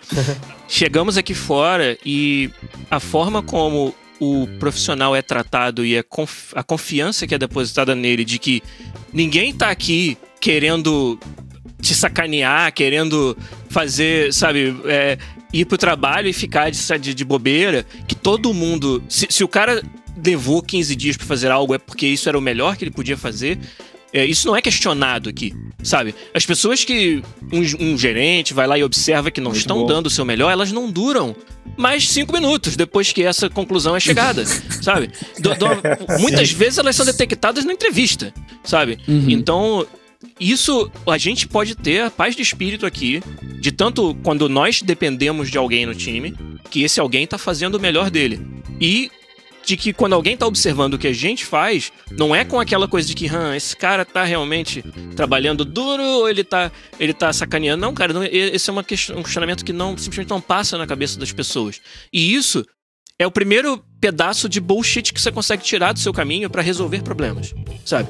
Então, dado que todo mundo fez o melhor possível dentro da sua capacidade, como nós resolvemos o problema, uhum. sabe? Isso é fundamental para você trabalhar em equipe, sabe, não ter, é, sabe, teorias de conspiração por trás dos seus funcionários. E nós estamos falando de uma empresa que dá lá um campo de futebol pra você jogar uma bola no horário de trabalho se você quiser, sabe? Dá lá é, é, lanchinho às quatro da tarde na sexta-feira, que neguinho geralmente pega o lanchinho e vai para casa quando o trabalho tá tranquilo. Eles têm. É, essa é uma, uma liberdade que é conquistada porque você sabe que na hora que é preciso, você tá lá entregando o seu trabalho e não está jogando futebol e não está indo para casa cedo na sexta-feira. Sim, muito bom. Sabe? E você conquista isso. É. E aqui não é, não, não, tem argumento sobre isso. Isso aí é a norma, sabe? E quem não se encaixa, cara, não dura mais cinco minutos. É. Tem, tem uma coisa bem bacana aqui, por exemplo. Eu chego pro Gilad e pergunto, Gilad, quando foi embalar você tarefa? O Gilad fala, vai me levar uma semana, facinho. E leva três semanas para entregar a conversa vai ser: por que, que você falou que levava uma semana e não três? Ah, eu fiz um overestimation. Daí é, eu achei que eu conseguia resolver como se o problema. Isso vai ser levado em account quando você fala com o seu manager. Sim. Se isso continuar a acontecer várias vezes, a conversa muda. Tipo, por que, que você está planejando tão mal? Uhum. Sabe? O que, que tá acontecendo? Então, aí o próximo passo é tentar identificar por que, que ele planeja mal, sabe? Será que ele não tem experiência? Será que precisa de mentorship? Será que todo o que ele faz precisa de uma revisão para garantir que ele aprenda a estimar melhor, sabe? E ele, e ele evolua, sabe? Eu tive um colega que eu, que eu passei por isso, porque ele fazia um. Tudo que ele estimava eu achava estranho, sabe? E tudo que ele estimava ele nunca conseguia entregar, assim, sabe? Eu conversei com ele no mesmo time, eu conversei com o meu manager, ele falou: Ah, você consegue. Porque eu. Minhas estimativas são bem boas, assim, sabe? Ele pediu para eu conversar com ele e ajudar ele. E sempre que a gente estimava, fazia perguntas assim: Você tá colocando tempo de debug nisso que você está falando, você está colocando sim, tempo de, de, de, testing, você está colocando 20% quase caso tenha um problema de workflow que o design queira mudança, sabe? Você está jogando pro lado safe ou você está jogando pro lado assim, se der tudo certo e as luas se alinharem e for uma quarta-feira, eu entrego em meia hora, sabe? O modo speedrun. E aí, e aí, com o tempo, ele começou a entender que tem um monte de variável que ele não tava conta, uhum. sabe? E a primeira, e, e, engraçado que a primeira vez que eu falei pra ele, ele falou assim, não, tá tudo, tudo sob controle. Ele conversou com o designer, o designer chegou na mesa dele e falou, puta, mas... É, eu sei que você conversou comigo sobre isso, mas, puta, mas esse workflow tá muito ruim. Eu vou ter que fazer 20 cliques para resolver esse negócio. Não tem como a gente fazer tal coisa. E ele teve que passar, tipo, dois dias só replanejando como mudar todo o workflow.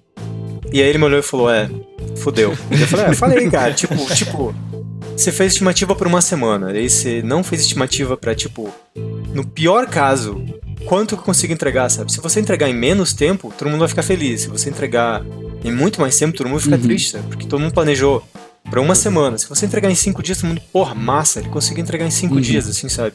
Daí, você entregou porque você é foda? Dele, não, não, eu entreguei porque eu planejei para tal coisa e consegui, sabe, resolver. Uhum. E aí acaba que você ganha, você começa a criar uma relação de confiança com o seu manager, com o seu ODD, uhum. sabe? Que ele olha para você e fala: Peraí, tem essa tarefa aqui que veio de bomba agora. Pra quem que eu dou? Ah, Sim. ele é bom para resolver tempo. E eles e eu, e eu pergunto para ele não vai ser bullshit, uhum. sabe? E começa a criar uma relação de confiança que, com o tempo, é muito natural, assim. Você começa a olhar pro lado, tipo, o cara tá vendo YouTube, assim, sabe? Se o cara tá comendo pipoca, sei lá, no meio do, dia, sei lá, tá fazendo qualquer coisa. Uhum. Olhando o celular, jogando joguinho. Muito sabe que quando ele acabar aquilo, ele vai continuar aquele negócio e vai fazer o melhor tudo para entregar e você pode ficar tranquilo, você pode ir para casa e no outro dia abrir o seu, seu Gyro, sua ferramenta de management, que vai estar tá atualizado o tempo e vai estar tá spot uhum. bom, sabe? Que o cara é tipo meio que é, tem uma frase que a EA usa, tipo, você é, é reliable, né? Tipo, as Uhum. pessoas confiam em você. E você, você vai step up. Você pega a responsabilidade pra você, porque tem um monte de benefícios que está sendo, estão dando pra você. Você quer que aquilo continue, sabe? Você acredita Uhum. e você... E outra coisa, tem a sua honra no Uhum. caminho, sabe? Pô, você prometeu entregar, sabe? Você pode ser um bullshit que vai ser ruim pra você em longo prazo, ou você pode simplesmente ser mais otimista, dizendo, ah, eu vou levar um pouquinho mais de tempo do que eu esperava, sabe? Abrir o jogo, ser mais honesto. Até porque mais gente Isso pode faz te ajudar a absurda. corrigir o rumo também, né? De repente, Exato. ah, Quando você olha, tira o bullshit Sim, do sim, caminho, sim. você resolve o problema de verdade. Você, ah, pô, então vou botar uma pessoa Aham. pra te ajudar, ou vou, Exato. sabe? é, Você tirou daí um É, obstáculo pra resolver o problema. É, é interessante que tem uma. Não precisa ter vergonha, né? Sim. Isso é outra coisa, cara. Não tem que ter vergonha de É. dizer, olha, planejei errado, gente. Desenvolvimento de jogos é assim mesmo, sabe? É, mas isso leva tempo. É. Pra você conseguir ter essa confiança, Sim. demora, assim, sabe? Principalmente quando tem aquele cara que olha você assim, porra, velho. Você não entregou, meu. Faz sentir mal por você Sim. ter errado, sabe? Tem que ser uma coisa natural, assim, sabe? E, e tem que ser levado em account e discutido, aberto, assim. Essa tarefa levou mais tempo. Por Sim. que, que ela levou mais tempo? Ah, o designer não conseguiu se decidir. Ah, o programador teve problema. A nossa ferramenta é ruim. Identificar onde é o problema e investir pra melhorar isso, sabe? E não fazer o cara se sentir Sim. mal porque ele levou mais E, tempo. e sabe? o inverso também é válido. Tem uma, um ponto que o pessoal de vez em quando implica comigo lá, lá na empresa que quando o cara me entrega, me disse, ah, cara, eu levo 10 dias pra entregar isso, ele me entrega em dois.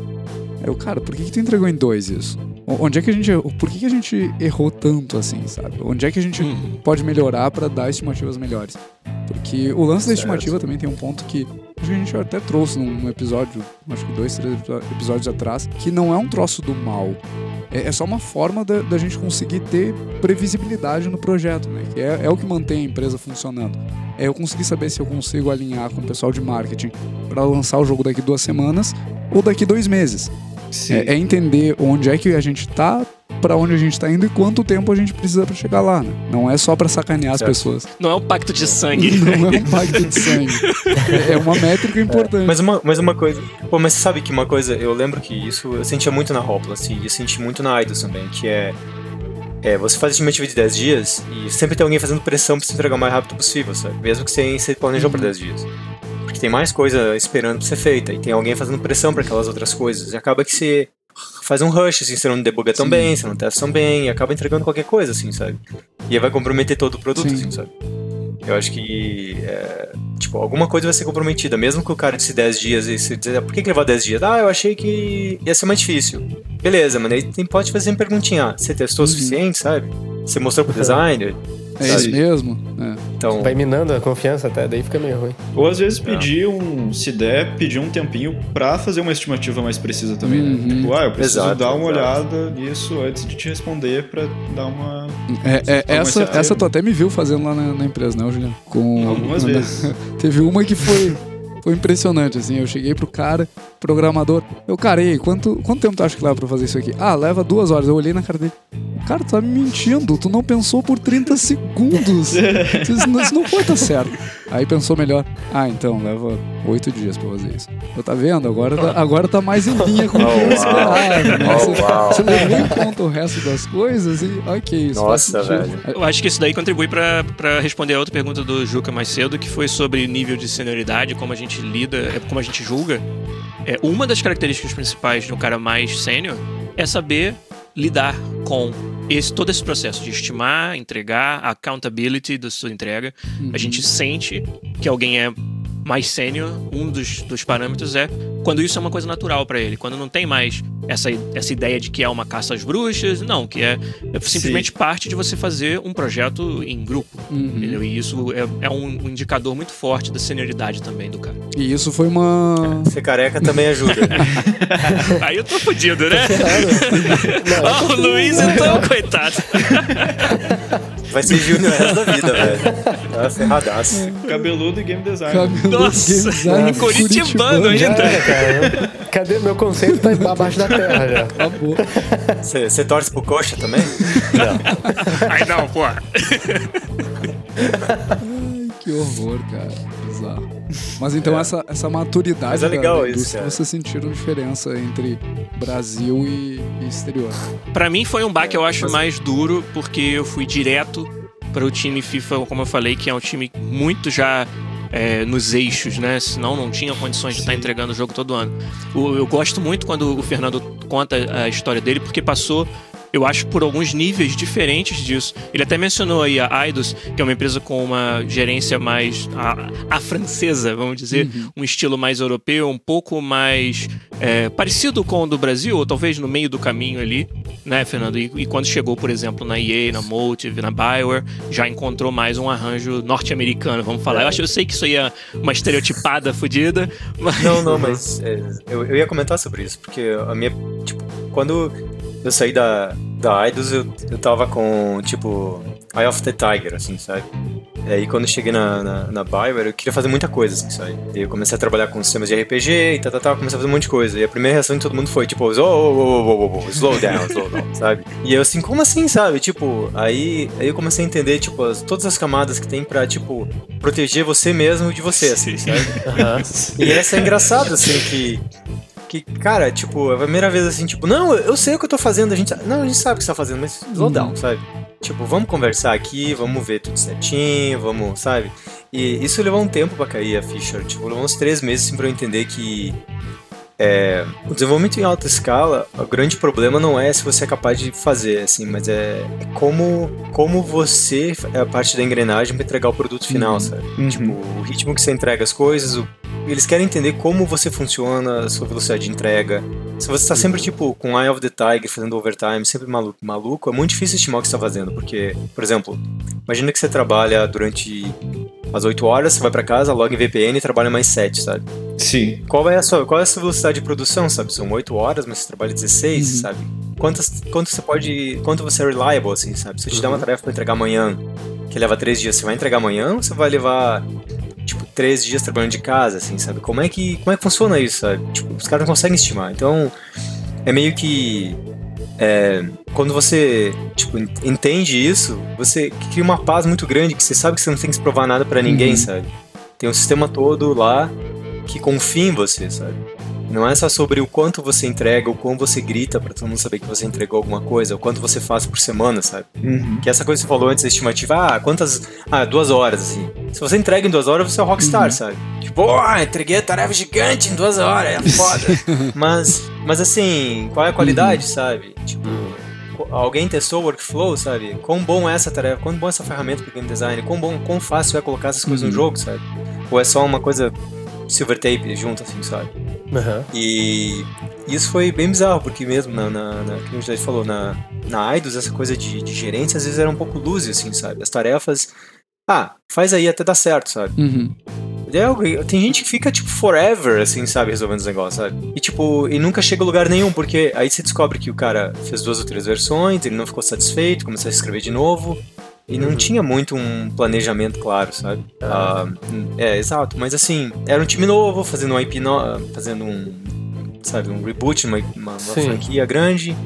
Então eles estavam tentando descobrir qual que era o jeito deles de trabalharem, sabe? E aí quando você entra na EA, que tem toda uma estrutura de, de- não só de crescimento profissional, mas de crescimento do projeto em, em place, tipo, é um, é um baque, assim, tipo, eu imagino o Jade falando assim, que ficou meio backed, assim, é, é- é bem, bem diferente, assim, sabe? E é bem impressionante uma hora que, a hora que você entende como a máquina funciona, assim, porque, tipo, são anos e anos de experiência, anos e anos de, quando o projeto dá errado, entender o que deu errado, e não repetir essa mesma coisa, sabe?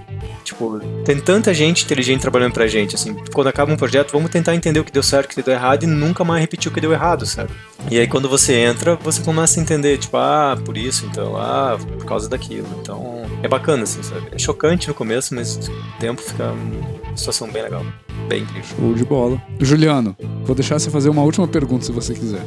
Muito bom. Cara, deixa eu ver aqui. Ah, fa- fale todas e daí deixa eles, deixa eles escolherem. Ó, que é perigoso. Que, aqueles, acharem, aqueles acharem mais legal. Vai virar, vai virar trilogia esse podcast, deixar rolar solto aí. Pô, já descobriu meu plano, plano nem, maligno. nem falei nada. O, o- o Juliano faz isso de vez em quando, né? Lem- Lembra o episódio com o Bernardo? O quê? Ah, O episódio sim, com o Bernardo, sim, o Juliano foi, foi me enrolando, me enrolando. Quando viu, já tava duas horas e meia gravando. Ô, Juliano, você tá de sacanagem? Eu nem sei há quanto tempo que a gente tá aqui, cara. Eu- tá indo, eu- eu cara. sei. Tô...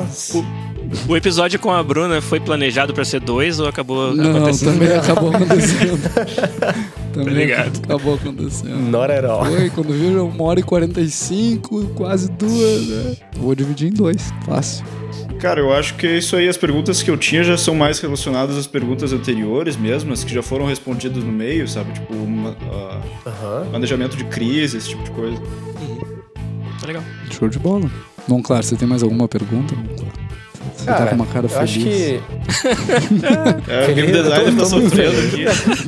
É, é bom ver. Também, né? Pô, ele foi, foi chicoteado pelo seco o episódio inteiro, né? Ó, ó, Nossa, não, tô fui, bem não fui feliz. chicoteado porra nenhuma, Ainda velho. não, né? Gentil com ele, eu fui gentil com ele. Ó, ó. Nem sabe o que é ser chicoteado. Ah, cara, eu acho que vocês já tocaram em pontos, por exemplo, da seriedade que o Canadá dá pra indústria de jogos, né? A gente, vocês já deram um pouco do- desse, desse gostinho, assim, falando sobre os inícios ali da galera que tá na- no meio acadêmico, do estágio e tal. E a gente também planejou, talvez, de perguntar sobre a qualidade de vida Ah, aí eu fora. tenho mais uma que pode De fato, adicionar assim, é também aquela nessa. diferença. Ah, sim, sim. Ah, como vocês estão no Canadá e eu vejo muita gente pensando em ir pro Canadá, né? Qualidade de vida e francês.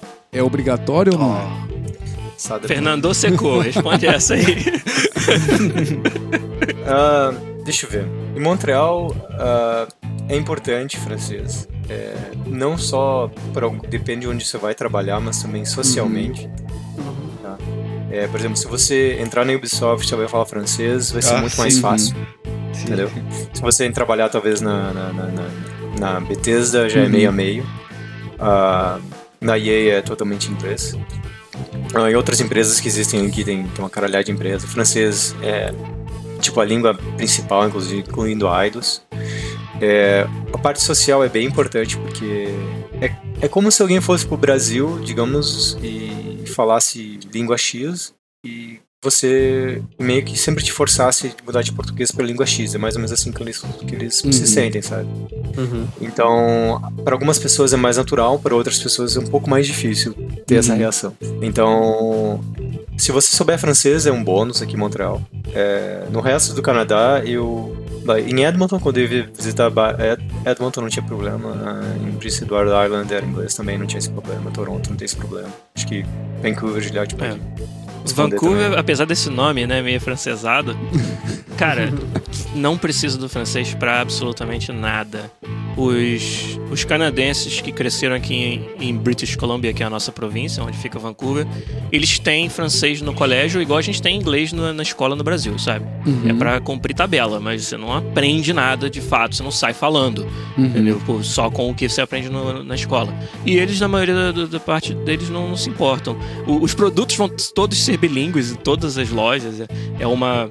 É um, um requerimento de você publicar qualquer, qualquer produto aqui no, no Canadá que seja bilíngue, né? Uhum. Então isso é engraçado, você vai. Acaba aprendendo por tabela só de ler os rótulos das coisas. Mas eu não falo francês, eu fiz. é, até ouvi vocês falando sobre vida fora dos jogos, fora da, da indústria outro dia, falando. Acho que foi o Balde, né, que falou que, que estuda Sim. línguas usando aplicativos e tal. E eu aprendi um pouquinho, provavelmente bem menos do que você de francês. E pensando que quando viesse pra cá ia precisar, e cara, não, não precisou. Até tenho vontade de, de aprender mais, mas por hobby, sabe? Não é. Em Vancouver, eu acho que fora da província de Quebec, que é a província que fala francês predominantemente, onde fica Montreal, acho que não é necessário, não. Uhum. Tem uma curiosidade bem interessante que a única província bilíngue de Canadá inteiro é New Brunswick. E não é Quebec. Quebec, a língua oficial é Uhum. francês, o resto do Canadá é inglês. E New Brunswick é inglês e francês são as línguas oficiais e todo mundo mistura e se vira. Uhum. Mas uma coisa muito legal que tinha na, na, na IDOS, eu falava inglês com um colega, ele falava em francês comigo e a gente se entendia. Imagina isso, né? E aí, e assim, aí um dia ele falou assim que ele ficava muito feliz, que o importante era a gente se entender sem se estressar Sim. por causa da língua, sabe? Legal. Aham. Sim, é, sim. porque, tipo, se eu, se eu entendo ele, ele me entende, a gente fala o que a gente quiser e Uhum. se dane, sabe? Uhum. Vai- o mundo gira e é importante a gente se entender. Cara, Se a gente tinha quiser um- falar em binário e se entender, beleza, sabe? Eu tinha um amigo que ele não fala inglês e ele tava hospedando um amigo americano na casa dele. E eles começavam a conversar, assim, eles criaram uma terceira língua que ninguém entendia eles, mas era tipo um intermediário misturado, assim, eles entendiam super bem, mas Nossa. ninguém olhava para aquilo sabendo falar português. Imagina e a pensava, cena. "Não, O que, que tá acontecendo aqui? E a qualidade de vida? É, é tudo isso que o pessoal fala? É diferente mesmo? Ou, ou é viagem de brasileiro se colocando pra baixo sempre? Olha. minha resposta não vai ser muito popular, eu acho não. Mas ah, é uma diferença gritante de qualidade de vida, Baldi. Sinceramente. é, E eu posso até falar, partindo do ponto de que eu não saí do Brasil porque queria sair do Brasil. Realmente eu saí do Brasil, acho que o Fernando também, porque a gente queria pro- progredir na carreira. Uhum. E se a minha carreira tivesse me levado pra Singapura, eu tinha ido pra lá Uhum. sabe? Mas calhou de ser Vancouver e ser o Canadá. E realmente me sinto muito sortudo de, de, de ter sido vir pra cá. O Canadá é a infraestrutura da América do Norte sem os americanos. sabe? Então, os canadenses é, é um país que, cuja história é uma história de, de acolher imigrantes, né? É uma história de crescer a sua população é, através da imigração. Aqui na costa do. Pacífico é muito interessante porque é o, um, porto de, de primeiro mundo assim mais próximo de muitos dos países da Ásia, do sul da Ásia, que é muito mais fácil você emigrar para o Canadá do que para os Estados Unidos. Então, aqui em Vancouver tem comunidades gigantescas de asiáticos e, e a cidade aprendeu a, a acolher, a lidar com isso. É, inclusive, vocês perguntaram de línguas, né? É, vem, tem muita gente aqui que fala inglês mal, fala pouco, porque, vamos dizer, os filhos imigraram e aí trazem os pais já velhinhos que não falam inglês. E a gente sente na- nas pessoas uma boa vontade de conseguir Uhum. se comunicar com, com- todo mundo, sabe? É, eu entrei, eu cheguei, foi, foi bem, bem curioso, né? Eu cheguei aqui num domingo e comecei a trabalhar na segunda e nunca tinha visitado o Canadá antes, e muito menos Vancouver, não sabia como funcionava nada. E aí eu me vi no primeiro dia de trabalho, segundo dia no país, né? E no, o cubo assim com quatro mesas, tínhamos eu, brasileiro, um filipino, um holandês e um canadense. Então, a maior assim, mistura que eu podia querer, sabe? Sim. E em um, dois dias ali de convivência, é, já ficou muito claro pra mim que, cara, pessoas são pessoas, as relações interpessoais que eu, que eu tinha no Brasil, vou conseguir construir aqui, sabe? Porque a gente, a gente faz piada, a gente, sabe? É, é, eu, isso aí foi muito é, confortante pra mim, reconfortante, assim, de estar com medo de, de uma adaptação que, na verdade, foi super tranquila, mas eu acho que é muito pelo fato de que o Canadá e uma cidade como Vancouver estão acostumados a serem acolhedores. Mas qualidade de vida em si que você está falando, então, cara, olha, só as coisas que você não precisa se preocupar para viver sua vida bem. É uma diferença muito grande. Do Rio de Janeiro, obviamente, segurança é a primeira coisa que você pensa. É, é, é, eu descobri que essa ideia de que a gente é livre para fazer o que quer não, não é exatamente assim no, no, no Rio, porque você é livre, mas você vive com medo, sabe, de muita coisa. E aqui foi onde a gente descobriu que, cara, não precisa, você sabe, ter medo. A, a polícia funciona, o sistema judiciário funciona, é, os serviços públicos funcionam, você paga imposto alto, mas o que você tem em retorno, sabe? Pô, eu pago feliz da vida, porque tudo Sim. funciona, sabe? Tudo dá certo. É, nos primeiros, eu tô aqui 10 anos, nos primeiros 8 anos não precisei ter um carro, porque o, o transporte público é mais do que bom o suficiente para fazer tudo que a gente quer fazer, sabe? E são essas pequenas coisas te dão uma, sei lá, uma paz na consciência de você poder se concentrar no que realmente te faz feliz, no que realmente importa, sabe? E isso aí é algo que não tem preço, assim. É... Eu não sabia o que era até experimentar diferente Uhum. do que eu estava acostumado. E agora que eu experimentei, realmente eu, eu sei que diferença é essa. E vou te dar um outro exemplo. Minha esposa e eu fizemos, a, depois de muito tempo planejando, a primeira viagem nossa mais longa para a Europa, recentemente, agora em fevereiro. Nós fomos a Londres e Paris. E, e para Cintia, minha esposa, é a primeira vez que ela foi nessas duas cidades. Eu já tinha visitado antes. E a, a- no final, a conclusão dela foi: pô, lindo, hein? Mas ainda bem que a gente mora em Vancouver, sabe? E não aqui. E, e mesmo para você pensa, Europa, países de primeiro mundo, é, tem uma diferença na qualidade de vida que a gente em três semanas conseguiu perceber, sabe? Uhum. De é, transporte público, que é mais. É, é, sabe, é, mais amontoado lá, Uhum. é, as pessoas, a, porra, o canadense, cara, é, um- é um estilo de pessoa assim muito tranquilo de você lidar.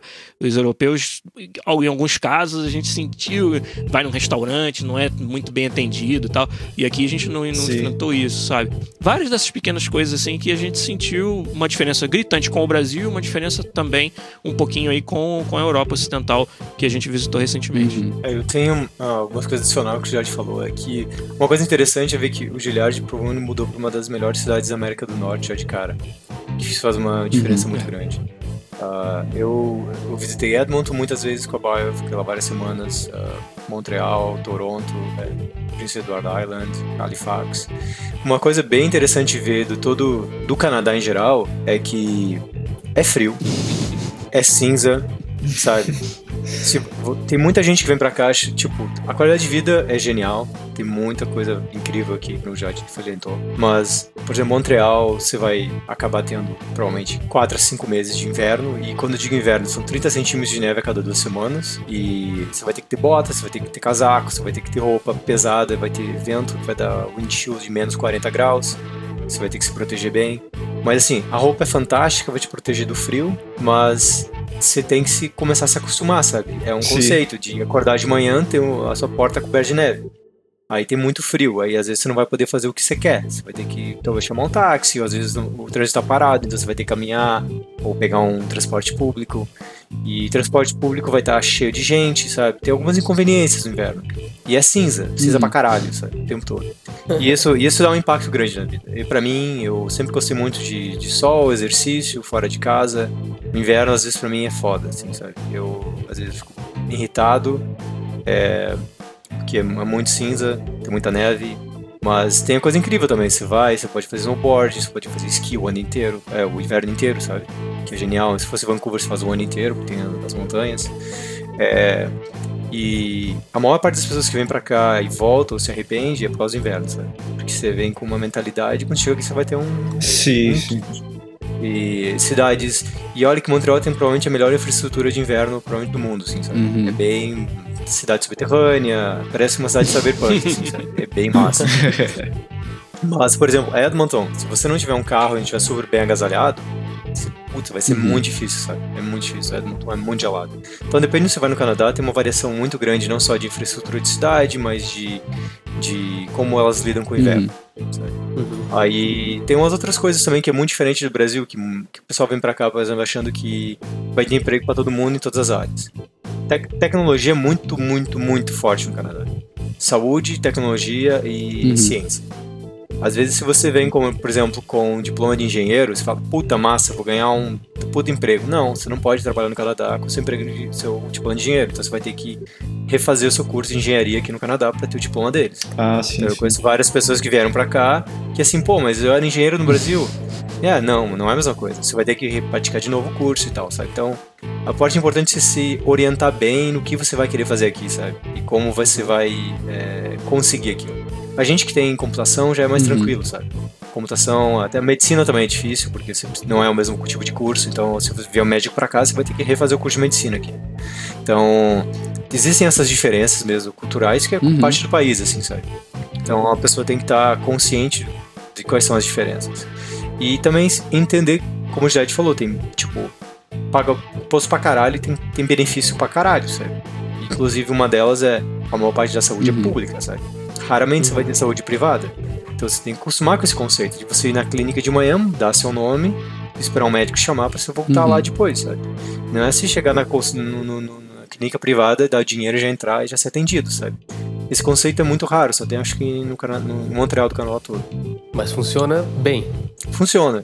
Uhum. Às vezes bem, às vezes não. Uhum. É, Sim. é uma realidade, assim. E assim, Uhum. tem gente que não consegue ir por, passar Sim. por cima disso, sabe? Sim. Mas assim, comparado com o que a gente teve no Brasil, é, se você comparar com o SUS, provavelmente um bilhão de vezes melhor, assim. Mas se comparar que Uhum. se você tiver uma Unimed, pode ir no médico de manhã cedo e ser atendido a hora que você quiser, tipo, Uhum. é diferente, sabe? Então eu conheço muitas pessoas e que nesses anos que eu estou aqui no Canadá que acabaram voltando pro Brasil porque tem várias coisas que elas não conseguiram se adaptar, sabe? Tipo, seja o inverno, seja a maneira com que a- algumas coisas funcionam, sabe? Então, é sempre importante que quando você vai fazer essa transição, você, você, você tenta entender, assim, pô, como é que vai ser a minha profissão? Eu, eu já sabia como é que ia ser um programador aqui, sabe? Eu não sabia como é que ia ser o clima, não sabia como é que ia ser trabalhar com pessoas aqui, eu não sabia que diabo ia acontecer, sabe? Mas o canadense é um povo muito incrível, muito aberto, assim, pra, sabe, receber pessoas. É, é muito genial essa parte, sabe? Você vai se sentir sempre muito welcome, assim. Massa. Mas tem todo as outras coisas que não são só relacionadas ao trabalho que afetam Uhum. sua vida diretamente, sabe? Como eu falei, eu fico irritado pra caralho, né, velho? Tipo, pra caralho, pra caralho. Já te sabe que quando tem podcast não tem sol aqui. tipo, se você conseguir me pegar podcast, tem sorte, assim, sabe? Porque eu, su- eu sumo, assim, sabe? Aham. E então, pra mim é um. Pra mim isso é importante, sabe? Como pessoa, assim, que eu poderia sacrificar algumas coisas por causa disso, Sim. sabe? Sim, sim. Então, é, eu só queria dar esse contraste, assim, porque pra trabalhar com games é, é, uma- é incrível, assim, sabe? É muito foda, assim, é muito, muito bom, sabe? E, mas existem as outras coisas de são nuances que às vezes podem afetar bastante a, a sua vida fora Uhum. do trabalho, sabe? Sim, aí é subjetivo, né? Cada um vai ter o seu parecer sobre E, ô Juliano, faltou uma coisa no, no episódio, né, cara? Seguindo a nossa tradição de, de clima e tempo, tá calor em Porto Alegre, Juliano. Tá calor em Porto Alegre, cara. Ih, Eu troco. Olha, Vamos tá trocar? Vamos? Alguém quer trocar? graus em Porto Alegre. Umidade Meu Deus, cara, 40%. eu tô falando, velho. Porto Alegre é pior que o Rio, Tá cara. muito quente. Eu, eu tô pegando suor aqui, tá correndo. suor. Nossa, Como, como é que É. tá o clima aí, aí no Canadá vocês hoje? estão loucos, cara. Fernando, teve, teve que pegar a pá de neve hoje, não? Não. Bom, eu limpei a porta da frente hoje com a pá. e aí já a previsão já falou: Ah, Fernando, segura que vai vir 30 centímetros do teu lado aí, ó. Nada que você não, não seja capaz de lidar, né? 30 Ah, centímetros então, pra Fiquei você. feliz, eu peguei. Véi, já peguei, já peguei minha pá, já peguei minha bota. Já pegou. Esperando de braço aberto. É. Esperando de braço É, 30 aberto. centímetros você enfrenta de braços De abertos boas, né? facilmente. Tranquilo. Sabe? Com certeza. Não é difícil, não. Aqui, Tem várias vezes por semana aqui. aqui tá, tá legal, tá bonito, tá sol. É, a gente teve até uma quantidade grande de neve esse, esse inverno, significa que a gente teve, sei lá, quatro dias de neve. Porque Vancouver é genial, cara. Vancouver é perto do mar, então não neva tanto. E tá a 30 minutos das montanhas, então pra quem gosta de neve, é só viajar um pouquinho e chega lá. Fernando tá tipo Contando dinheiro na frente de pobre, né? Desgraçado. garoto mimado. Você pode escolher ter neve, não ter neve. É, é Exato. Não, não é só isso. Ele pode escolher ir pra praia, ele pode escolher Olha, fazer snowboarding, ele pode escolher Olha fazer aí, cara. hiking, ele pode escolher abraçar um urso se ele quiser. assim. o urso pode escolher me abraçar também, que é perigoso. Também. Aliás, é um perigo real isso É aí, real, né, ele tá, cara? tá Quando- dando risada, mas é sinistro, cara. É, os ursos, eles às vezes vêm atacar as latas de lixo das casas, assim, que ficam do lado de fora, sabe? Deus. Ninguém acorda e tem o urso lá comendo seu lixo, assim, sinistro. Caraca, velho. Que No tenso. Brasil a gente tem Foda os, realidade, os moradores de rua, né, fazendo isso. Aqui no Canadá é um urso. Bizarro. Então, cara, eu queria então agradecer a presença ilustre do Giliard do Seco aí, representando o podcast aqui no, no GG. E acho que a gente aprendeu um bocado sobre o que é a indústria fora do, do Brasil. Entendeu um pouquinho que, né, tem, tem coisas que não são tão melhores assim também na vida lá fora. E, e por mim foi sensacional. Muito obrigado aos dois aí. Legal. Muito obrigado aí também, pessoal, pelo podcast. Podcast, tá uma honra aí ter vocês aqui. Muito legal mesmo. Cara, a honra é nossa. Eu, eu tava realmente muito afim de fazer esse crossover. é, conversamos em off, né? Pra fazer isso acontecer. Como eu disse, né? Foram os nossos ouvintes que nos indicaram, no- nos chamaram a atenção pro GG. E quando eu conheci, eu fui fazer maratona. Eu curti demais, continuo curtindo muito. Eu acho que vocês estão de parabéns. pelo trabalho que vocês estão fazendo e pela, pela iniciativa mesmo. A gente falou no começo, né, de compartilhar, de quebrar essa, essa noção que a gente tem de que tá cada um no seu silo fazendo alguma coisa. E, cara, viver de jogos é tão difícil já, principalmente partindo do Brasil, que a gente precisa de, de gente com iniciativa como vocês. É, o GG, ele é, leva a nossa carreira de desenvolvimento de jogos pro próximo nível, né? Então acho que eu, eu e o Seco hoje fizemos, cara, um grind sinistro aqui e estamos subindo de nível por participar com vocês. Então obrigado pelo convite e a gente aguarda vocês amanhã, no caso, no passado, No passado. porque já saiu lá aí. podcast. Ah, meu Deus. No, no meu Nossa, caso, valeu valeu demais, nada, cara. 5 quilos.